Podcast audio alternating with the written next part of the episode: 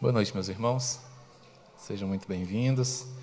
Que a graça, a bendita paz, o precioso amor do Senhor seja com cada um de vocês. Muito bom revê-los nesta altura da semana, oportunidade em que já se transcorreu a metade né, desse tempo e o Senhor vem sendo propício a nós, benfazejo em todo o nosso proceder nos ajudando e nos dando graça em todas as coisas. Meus irmãos, nosso encontro hoje é para pensarmos um pouco mais acerca de uma boa igreja. Estamos aprendendo e cada dia, debaixo deste sol, caminhando sobre essa terra, é nos dado uma oportunidade de crescimento, aprofundamento, aprimoramento. E aqui estamos nós, hoje reunidos mais uma vez, para pensarmos sobre a dinâmica, sobre a vida, sobre a caminhada do povo de Deus. E hoje nós temos como objetivo é, conhecer mais uma marca de uma boa igreja. Temos pensado em algumas marcas, temos pensado na evangelização, temos pensado na pregação da palavra, temos pensado em tantas coisas. E hoje nós objetivamos pensar um pouquinho sobre o ser igreja. Nós acabamos de cantar uma canção que fala dessa dinâmica, dessa disposição do povo do Senhor em estar junto. É o povo que se reúne com um propósito, é o povo que se ajunta com um objetivo, é o povo que pratica é, o relacionamento orientado pela palavra de Deus. Quando pensamos em ser igreja, nós estamos pensando em desenvolver marcas perceptíveis, estamos caminhando no mundo, estamos sob os olhos do mundo estamos sendo observados, estamos fazendo a nossa missão, mas enquanto isso, né, o mundo nos observa. Então, essa ideia de pensarmos a membresia precisa passar também pelo entendimento da palavra, precisa ser bíblico. Né? O estarmos aqui apenas por estar não é suficiente. O estarmos aqui apenas porque não há um programa melhor, quartas e domingos à noite, eventualmente um sábado, não é razoável para nós. É preciso que nós entendamos, que nós saibamos perfeitamente por que nós estamos aqui num dia como o de hoje, por exemplo. Então, o nosso estudo hoje visa responder algumas perguntas que são feitas, meus irmãos, não se enganem, aos montões mundo afora. Por que eu devo me reunir a uma igreja ou unir-me a uma igreja? São perguntas que as pessoas têm feito hoje. E se essa pergunta não estivesse sendo feita, nós não teríamos hoje tantos desigrejados, pessoas que abandonaram a vida em igreja, pessoas que não encontram mais prazer ou sentido em estar não apenas sentado num banco como esse, mas trabalhando como povo de Deus, trabalhando como corpo de Cristo. Por que nós devemos nos reunir ou nos unir como igreja? Por que ou o que significa ser membro de uma igreja. É? Nós somos membros de várias situações, sociedades, enfim. Nós somos membros da nossa equipe de trabalho, somos membros da nossa família, somos membros de um determinado clube, é? mas somos também chamados a sermos membros da igreja do Senhor. E isso possui uma significação toda especial. E é preciso que nós saibamos quais as implicações não é de ser membro da igreja. Notadamente, sobre a perspectiva de sermos uma membresia saudável. É? O que, que isso implica? O que, que isso significa para nós? Vivemos tempos, meus irmãos, modernos. E a modernidade traz grandes avanços, traz grandes benefícios, mas traz também seus medos. Não é surpresa nem novidade para qualquer um de nós que vivemos dias de muitas fobias. Né? Já se fala hoje em transfobia, se fala em homofobia, se fala em fotofobia, né? mas nós poderíamos aqui é, nomear uma nova fobia, que é essa fobia de compromisso, como nós poderíamos chamar, compromissofobia? Talvez né? Mas essa ideia do medo do compromisso, ela é presente, especialmente naqueles que resistem à ideia de fazer parte do corpo de Cristo. Mark Dever, escritor do livro Nove Marcas de uma Igreja Saudável, o livro que nós estamos estudando, que baseia os nossos estudos, disse acerca desse assunto algo bem interessante. Todas as estatísticas parecem indicar que nossa época é uma época de fobia de compromisso. Fobia de compromisso é o medo de que, ao prometer que faremos algo, perderemos a oportunidade de obter algo melhor. Assim, embora vejamos muitas coisas boas que poderíamos estar fazendo, preferimos apenas manter-nos abertos em nossas opções. Isso parece complicado, mas é mais comum do que nós imaginamos. E é por isso que hoje nós vemos abertura em quase tudo, não é? Na nossa sociedade, casamentos, relacionamentos abertos. As pessoas não querem compromisso porque vai que aparece alguém mais interessante, vai que aparece alguém mais bonito, vai que aparece alguém, não é, quem sabe, mais preparado financeiramente, profissionalmente, enfim, sentimentalmente, né? Então as pessoas não querem compromisso. E a igreja é um chamado ao compromisso, é um chamado ao envolvimento. E quando nós pensamos nessa ideia de medo de compromisso, algumas questões vêm à tona, porque pensa-se que talvez o compromisso extremo seja incompatível com a fé. Ah, a fé é liberdade, mas não é uma liberdade sem orientação, é uma liberdade condicionada a palavra de Deus, as orientações de Jesus Cristo. Sendo assim, o que mais importa para nós? Deus ou eu? A resposta a essa pergunta, infelizmente, não é difícil, porque está em voga, está em alta, está em destaque o ego humano. O homem está no centro de todas as coisas. O que importa é o prazer, o que importa é o que agrada, o que importa é o que satisfaz, tanto que torcemos a verdade, porque Pensamos, se te faz feliz, está certo.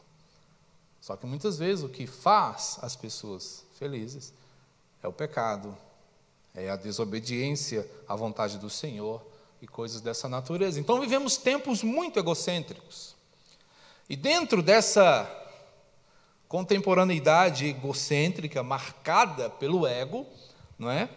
Pensar em membresia é algo que incomoda bastante porque ela vai nos chamar a um compromisso, vai nos chamar a um envolvimento e vai exigir de nós posturas e comportamentos que muitas vezes os homens da modernidade não estão preparados ou dispostos a abraçar.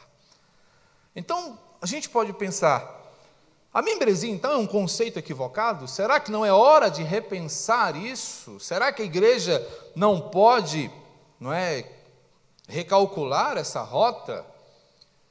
É? Já há igrejas, meus irmãos, que estão pensando dessa forma, que estão aproveitando né, o embalo da pandemia para repensar a sua dinâmica eclesiástica. Existem igrejas que estão se especializando na dinâmica virtual do ser igreja. Mas há, meus irmãos, na palavra do Senhor um significado para que nós nos reunamos, para que nós estejamos juntos. Então a pergunta não é necessariamente sobre ser ou não ser membro de igreja, sobre quem pode ou não pode entrar. Essas compreensões são uma redução do significado importante que há na ideia de estarmos juntos. Vejamos o que nos diz a palavra do Senhor no capítulo 2 de Atos dos Apóstolos, versos 46 e 47, quando destaca: Diariamente perseveravam unânimes no templo partiam pão de casa em casa e tomavam as suas refeições com alegria e singeleza de coração, louvando a Deus e contando com a simpatia de todo o povo. Enquanto isso, acrescentava-lhes o Senhor dia a dia os que iam sendo salvos. Então o Senhor mesmo acrescentava, o Senhor mesmo ajuntava aqueles que já estavam na caminhada, os novos cristãos, os novos membros do corpo de Cristo Jesus. Então, quando pensamos na ideia de igreja, não é uma invencionice humana, mas a igreja é aquele povo que se reúne em torno do Senhor. Por isso, nós precisamos responder a essa pergunta: o que é uma igreja? Muitas vezes nós temos uma compreensão pequena, né? Sobre o que é igreja, porque normalmente nós pensamos exatamente assim: naquela casinha de torre alta com uma cruz em cima, para onde as pessoas vão a fim de cantar cânticos, ouvir mensagens e falarem jargões, né? Mas não. Na verdade, esta casinha é apenas uma casinha. É apenas o lugar onde o povo do Senhor se reúne. É apenas o lugar onde a igreja do Senhor, que é que são as pessoas que entenderam a mensagem de Cristo, se ajuntam para servirem ao Senhor e para servirem-se mutuamente. Então é mais que uma organização, é o povo que se reúne diante de Deus. E a palavra do Senhor dá uma nomenclatura interessantíssima e muito apropriada para isso, porque a define como corpo. Então esse corpo ele é composto de pessoas salvas, pessoas que foram salvas pela graça de Cristo Jesus somente, para a glória única de Deus, com o auxílio, né, por meio da fé em Cristo. Então, as pessoas que estão em torno dessas coisas formam a igreja. Esse corpo é formado por pessoas salvas pela graça, para a glória de Deus, pela fé em Cristo Jesus. É o ajuntamento daqueles que se comprometem com Jesus e uns com os outros. Há esses dois aspectos de compromisso na igreja. O primeiro compromisso é com a obediência à palavra, aos ensinamentos de Jesus. O segundo compromisso é com a irmandade, ou seja, com o seu próximo, é com a pessoa que está do seu lado servindo ao Senhor. Então, por que nós devemos nos unir a uma igreja? Para ser salvo? Essa é uma pergunta que muitos não têm dificuldade de responder afirmativamente. Sim, eu vou para a igreja para ser salvo. Eu vou à igreja porque eu não quero ir para o inferno. Mas seria só isso? É satisfatória a resposta de que nós somos ou nos reunimos como igreja apenas, apenas, para não sermos condenados?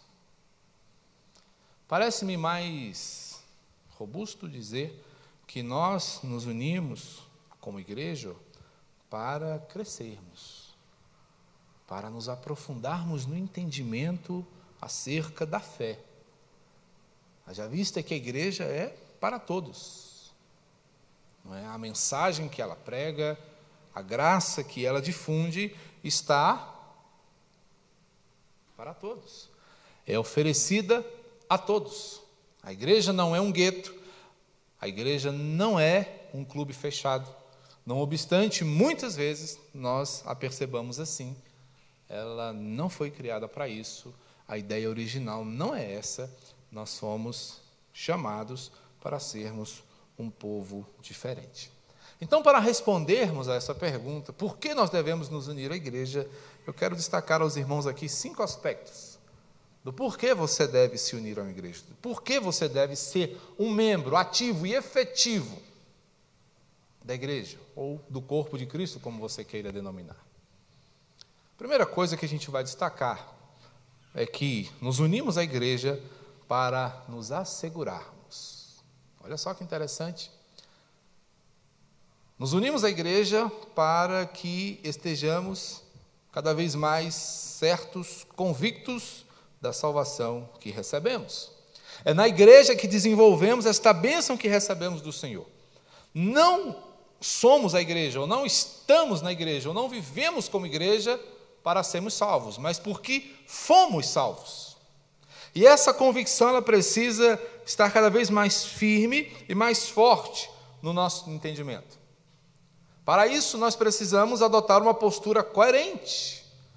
Para isso, nós precisamos nos relacionar. E aqui a perspectiva da mutualidade. Eu cuido de você e você cuida de mim. Como igreja, nós estamos envolvidos nessa responsabilidade. Como igreja, nós estamos inseridos nesse contexto de reciprocidade, de ensino mútuo, de amor mútuo, de cuidado mútuo. Jesus, ao nos ensinar sobre essas questões, lá no capítulo 15 do Evangelho de João, ele vai dizer o seguinte: Se guardardes os meus mandamentos, permanecereis no meu amor. Então, essa ideia de assegurar vem exatamente da perspectiva de entender os mandamentos do Senhor Jesus e obedecê-los à risca. E quanto mais nós nos envolvemos com o que Cristo nos ensina, mais igreja nós somos. Porque a igreja é isso.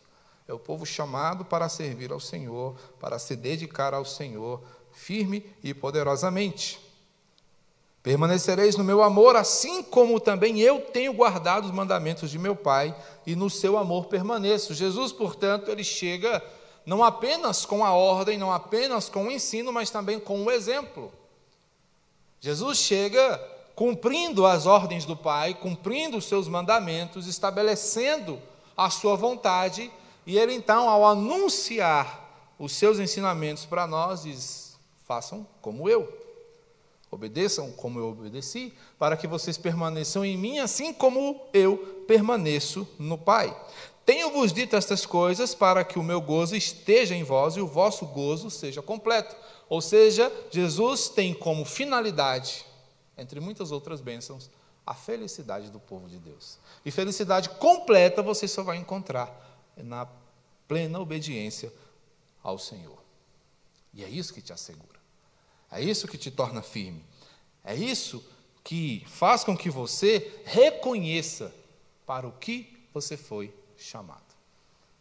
Portanto, a caminhada com a igreja e como a igreja, ela é fundamental para que nós sejamos cada vez mais certos do que o Senhor quer de nós. Quanto mais longe da igreja, mais confusos nós seremos. Quanto mais longe, não é, do do povo de Deus, mais nós estaremos em perigo. Permitam-me contar uma história para vocês. Determinado membro da igreja se afastou da comunhão.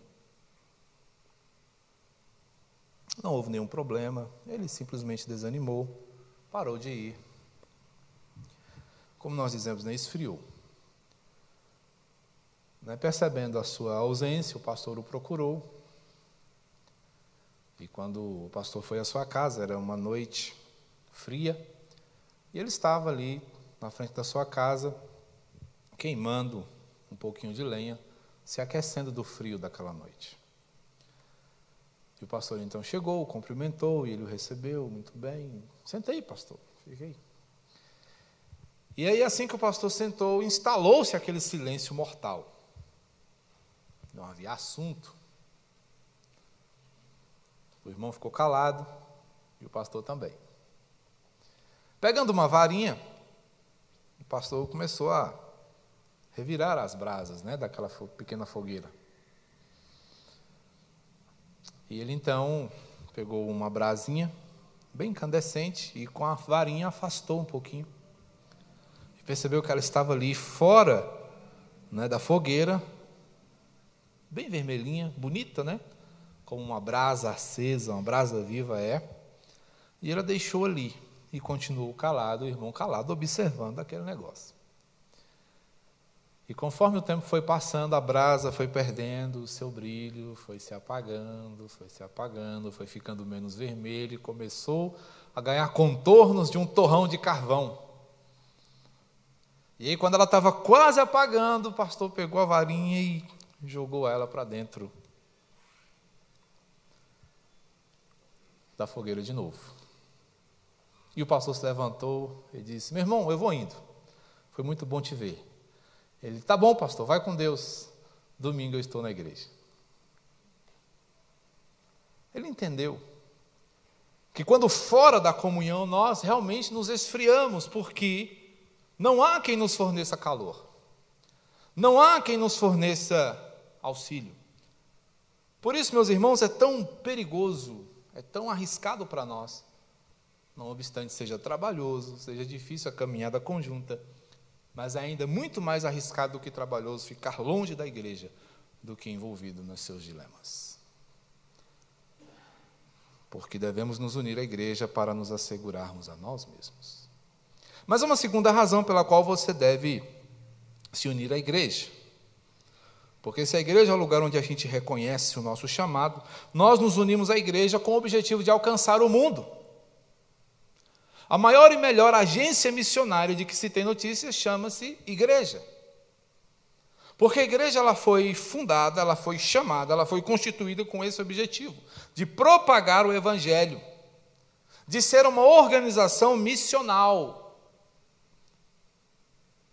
Enquanto nós nos reunimos como pessoas salvas, como pessoas não é, resgatadas por Cristo, nós nos envolvemos com esse projeto do qual nós somos fruto, do qual nós somos resultado.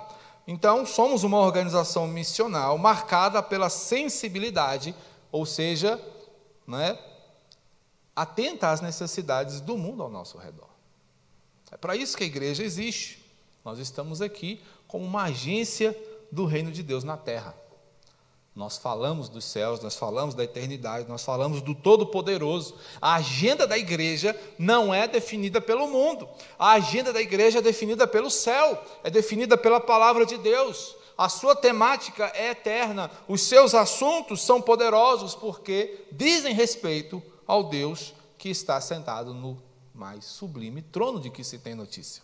Portanto, nós somos convocados a entregarmos toda a diligência no anúncio, na propagação do Evangelho, porque nós somos os conhecedores das boas novas. Sendo assim, a igreja é esse povo que tem a responsabilidade de fazer esse anúncio, de entregar boas notícias ao mundo. É o que Pedro vai nos falar lá na primeira carta, é? no capítulo 2, verso 9, quando ele diz: Vós, porém, sois raça eleita, sacerdócio real, nação santa, povo de propriedade exclusiva de Deus, a fim, aqui está o objetivo, o propósito, a finalidade, né, desse povo que é proclamardes as virtudes daquele que vos chamou das trevas para a sua maravilhosa luz.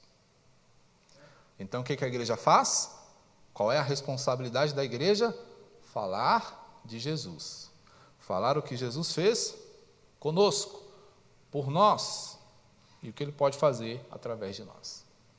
Percebam, irmãos, que esta é a nossa grande responsabilidade. É para isso que nós somos eleitos. Muitas vezes compreendemos mal a eleição porque dizemos: sou eleito, agora eu posso pecar à vontade, porque quando eu estiver na beirinha do precipício, a graça de Deus me puxa de volta. Esse não é o comportamento de um eleito, essa não é a postura de um servo que foi alcançado pela graça do Senhor. Ele foi separado para viver uma vida em completa entrega à obra de Cristo Jesus. Sendo assim, nós temos essa responsabilidade. E é assim que nós alcançamos o mundo quando você fala. Nós falamos na semana passada sobre evangelização bíblica. Então, muitas vezes nós temos a ideia de um programa mirabolante de evangelização, mas é preciso apenas que você abra sua boca e fale. Que você use seus recursos e abençoe a vida de alguém. Que você compartilhe o seu conhecimento, as suas orações, o seu testemunho. Porque nós somos esse povo que anuncia boas novas em tudo que faz, na maneira como trabalha, no jeito que estuda, nos relacionamentos que desenvolve, quando abre a boca, quando mira o seu olhar. Tudo em nós deve estar impregnado de Jesus para que possamos alcançar o mundo. Portanto, devemos nos unir a uma igreja com esse objetivo. Mas há um terceiro que é denunciar o engano. Somos envolvidos com a verdade, e aonde a verdade chega, o engano se dissipa. Então, o verdadeiro cristianismo é o que se espera da igreja. E o verdadeiro cristianismo é aquele, meus irmãos, que nos desperta a consciência de pecado. Onde a verdade chega, não é? O pecado a mentira é descoberta. A visão de Isaías, maravilhosa. Ele contempla o Senhor no seu alto e sublime trono, os serafins estavam por cima dele, cada um tinha seis asas, com duas voavam, com duas cobriam os pés, com duas cobriam os rostos. Maravilha, coisa linda. Só que quando Isaías vê aquilo, ele tem um choque de realidades. Ele diz: Eu estou contemplando a santidade de Deus e eu sou um miserável. Né? Então, o povo de Deus ele é chamado também para denunciar o engano. E nós fazemos isso na dependência de Cristo, porque somos responsabilizados por referendar a verdade.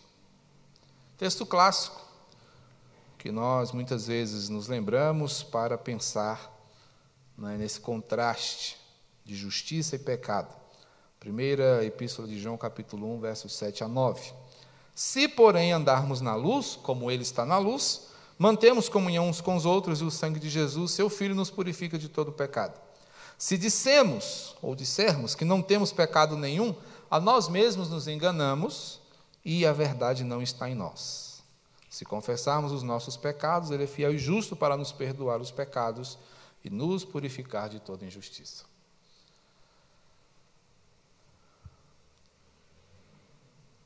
A dissipação do engano acontece primeiramente em nós. Quando impactados com o Evangelho de Jesus Cristo, nós percebemos as nossas necessidades. E ao percebermos as nossas necessidades, nos arrependemos e clamamos pela misericórdia de Deus, que nos responde com o seu perdão, com a restauração e com a oportunidade de fazer melhor. E é disso que nós falamos. É disso é, ou é isso que nós comunicamos às pessoas. Se a igreja é a comunidade de pessoas libertas, essas pessoas libertas estão envolvidas com a libertação de outras vidas. E como nós faremos isso? Não é sendo moralistas. Não é dizendo, olha, você não pode andar comigo porque você é um miserável pecador e eu sou santo. Não. É dizendo, você precisa do mesmo remédio que eu tomei. Você precisa do mesmo Cristo que eu recebi. Você precisa do mesmo Evangelho que eu ouvi. Você precisa da mesma bênção que eu tenho experimentado a minha vida inteira. Então, a igreja, é como igreja que nós denunciamos o engano. É como igreja que nós lutamos pela verdade. Nós temos visto aí tantas manifestações em busca da verdade, e aí o que, que acontece? Criam-se verdades a cada dia e ninguém sabe mais qual é a verdade, porque quando pensamos muitas vezes nessa resistência não é, a caminhar como igreja, está também presente esta ideia de resistir a qualquer absoluto. Mas nós conhecemos a verdade absoluta e ela não é a minha verdade, não é a sua verdade, é a verdade de Cristo Jesus. Ele trouxe a única verdade que importa. E é essa verdade que dissipa o engano, é essa verdade que orienta o caminho, é essa verdade que traz luz à vida. E é disso que a igreja fala, é disso que o povo de Deus fala. Essa é a sua agenda, é isso que ele comunica. Esta é a velha história contada todos os dias para que hajam novas vidas. Portanto, nos unimos à igreja para denunciar o engano mas também para edificar o corpo. É como igreja que nós nos edificamos, e essa edificação é mútua. Você me edifica, eu edifico você, e juntos nós nos tornamos melhores. O texto que o nosso irmão Carlos leu no início é maravilhoso. Primeiro aos Coríntios, capítulo 12, verso 27. Dá uma olhadinha para você frisar.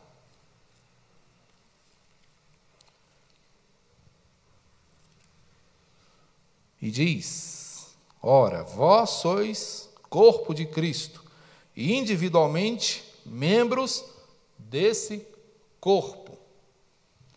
E se somos corpo e membros de um mesmo corpo, nós precisamos nos cuidar. Somos membros uns dos outros. Ao nos relacionarmos, nos influenciamos. E isso se dá por meio da cordialidade do amor, do carinho, do respeito, né, dos sermos ensináveis e sermos também capazes de ensinar, ou seja, aprender e compartilhar. É desenvolver generosidade mental e, por que não dizer, espiritual, mas também praticar né, a humildade intelectual, ou seja, aprender. E essa humildade ela também é espiritual, porque todos estamos em crescimento e não estamos todos no mesmo nível de crescimento. Uns cresceram mais, outros ainda estão crescendo. O fato é que todos podemos nos ajudar. E essa diversidade de níveis e de tantas outras coisas, ela é benéfica porque faz com que haja riqueza no meio do povo do Senhor. E assim nós nos edificamos. Portanto, irmãos, diante da dúvida sobre envolvimento ou seletividade, opte pelo envolvimento. Não seja seletivo. Se você exclui alguém, você está perdendo a oportunidade de aprender, aprender algo novo. Se você deixa de fora alguém, você está perdendo a chance de conhecer alguém que pode impactar a sua vida. Ah, pastor, mas se me der trabalho, você está perdendo a chance de aprender a resolver um problema. É. Então a igreja do Senhor ela é multiforme, não é à toa. O Senhor tem propósito com tudo isso. Então somos chamados à responsabilidade, mas também ao amor. E aí, 1 Coríntios também vai nos dizer lá no verso 14 que, se desejamos dons espirituais, procuremos progredir sempre para a edificação da igreja. Então, para que, que você quer crescer? Por que, que você quer entrar em tal ministério? Por que, que você quer ser um presidente de sociedade interna? Se o seu objetivo não for edificar a igreja, sua motivação está completamente equivocada. Por que, que você quer ser um pastor?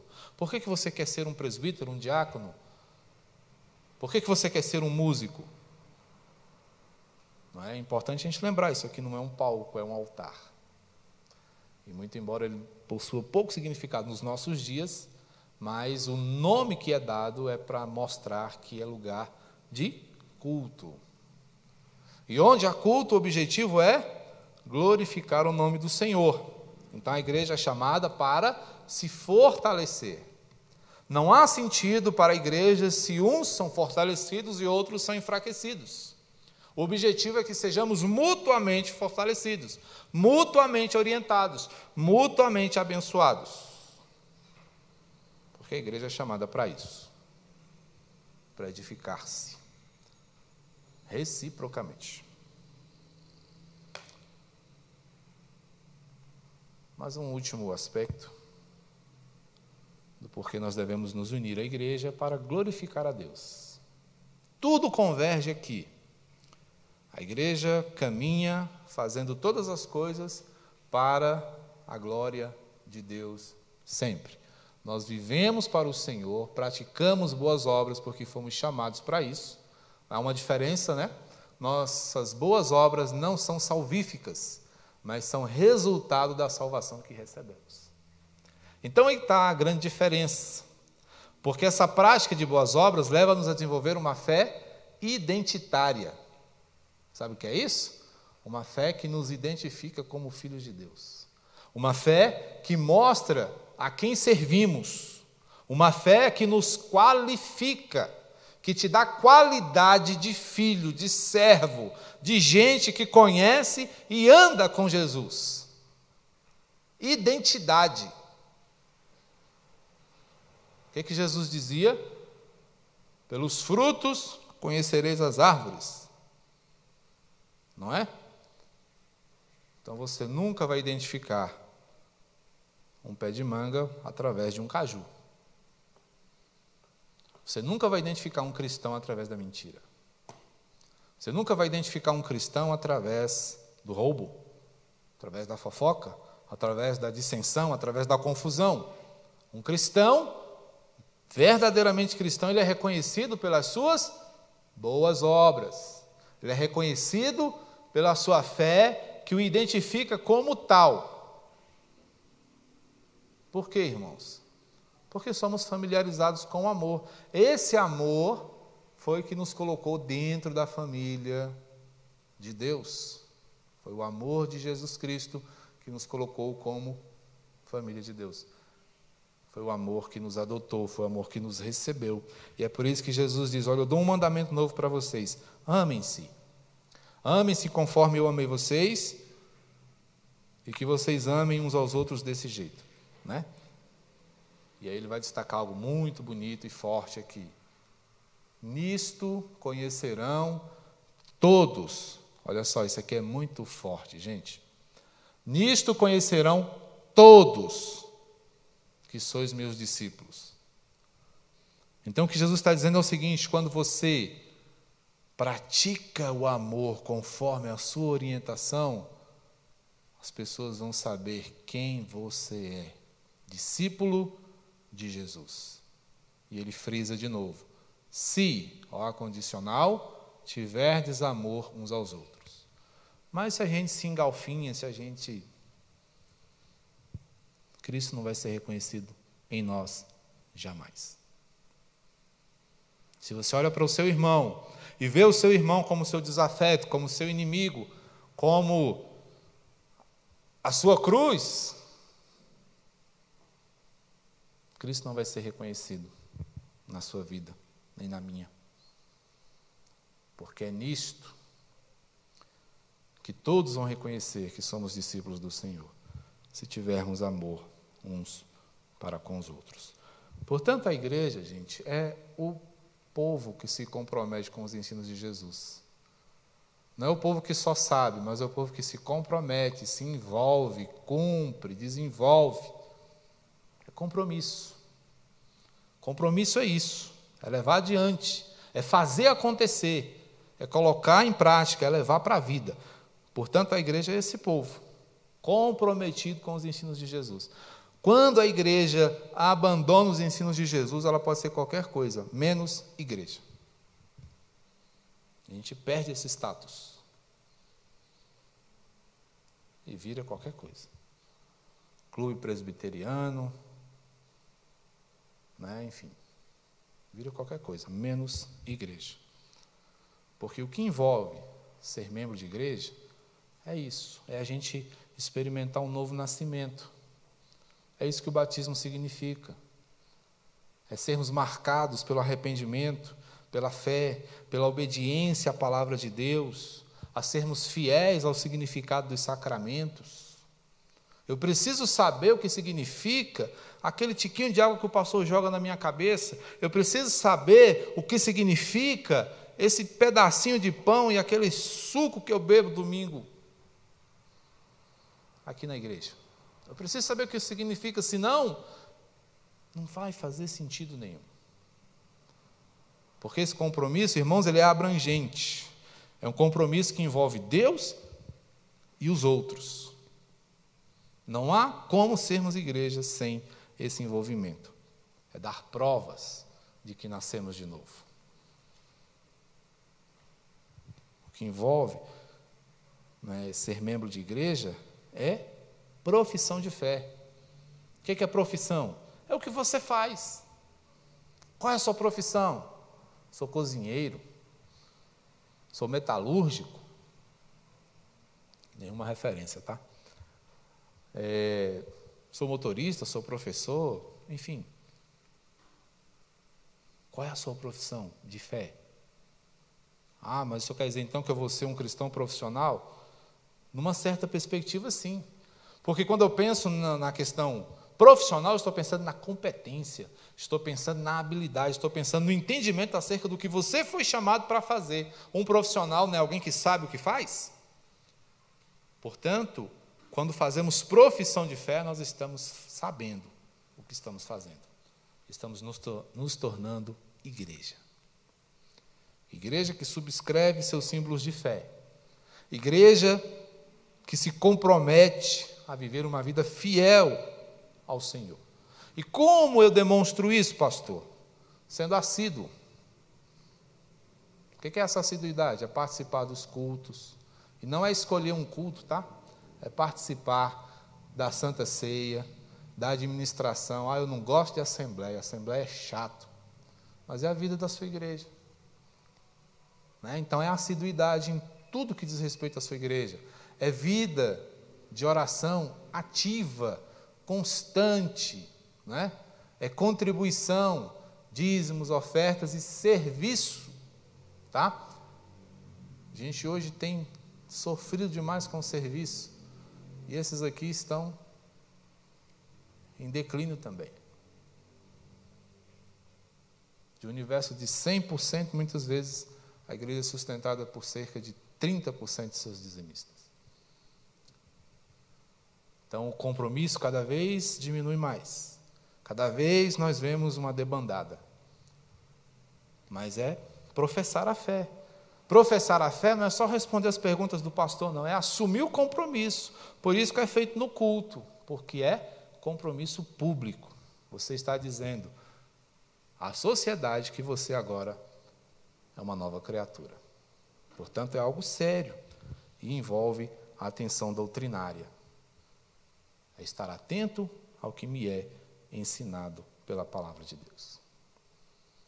É por isso que nós nos unimos à igreja, é por isso que somos a igreja, para sermos um povo diferente, para sermos um povo melhor a cada dia. E nós nos melhoramos caminhando juntos, ao lado uns dos outros. Parafraseando aqui Eclesiastes 4, juntos será sempre melhor. Amém? Que Deus muito abençoe a sua vida. E que, desculpem, que você leve no seu coração essa marca, esse designativo do que é ser membro do corpo de Cristo. Amém?